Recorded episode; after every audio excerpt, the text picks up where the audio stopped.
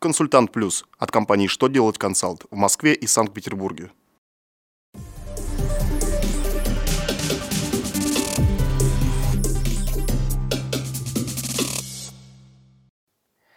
Добрый день! Для вас работает служба информации телеканала «Что делать ТВ». В студии Александр Трифонов и в этом выпуске вы узнаете. Как рассчитать срок полезного использования поддержанного основного средства? Как изменились правила закупки одноразовых пластиковых медизделий? Как ставится на кадастровый учет машина места на подземной части стоянки? Итак, о самом главном по порядку.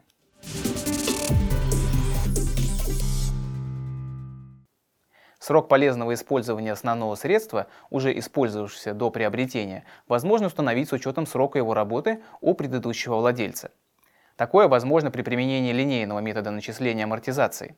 Финансовое ведомство напомнило, что основные средства, подлежащие амортизации, распределяют по группам в зависимости от срока их полезного использования. Этот срок определяется по классификатору основных средств.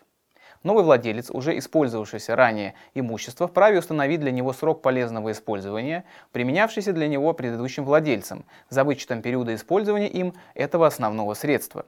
Если этот период невозможно рассчитать, то срок полезного использования амортизируемого имущества определяется новым владельцем самостоятельно по общеустановленным правилам.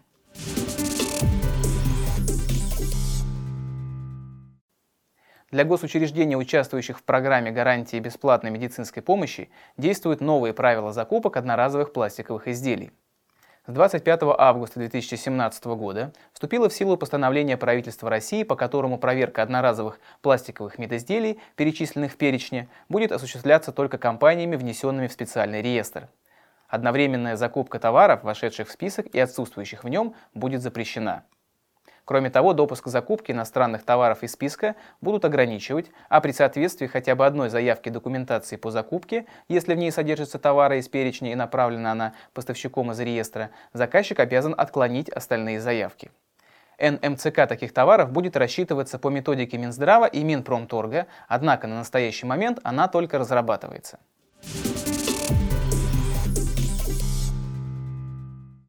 Минэкономразвития разъяснила порядок постановки машиномест подземной стоянки на кадастровый учет. Если в кадастре подземная стоянка учтена как нежилое помещение, а права собственности на нее зарегистрированы в ЕГРН, то при ее разделе на два и более объекта недвижимого имущества кадастровый учет и госрегистрация прав на них ведутся одновременно по отношению ко всем объектам. При этом объекты снимаются с учета и прекращают действовать права на них, также вместе с учетом и регистрацией прав на все образованные объекты.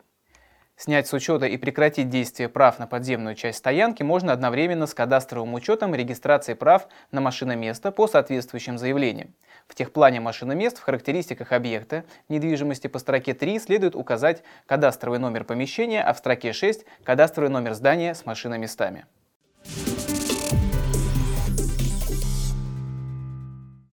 На этом у меня вся информация. Я благодарю вас за внимание и до новых встреч.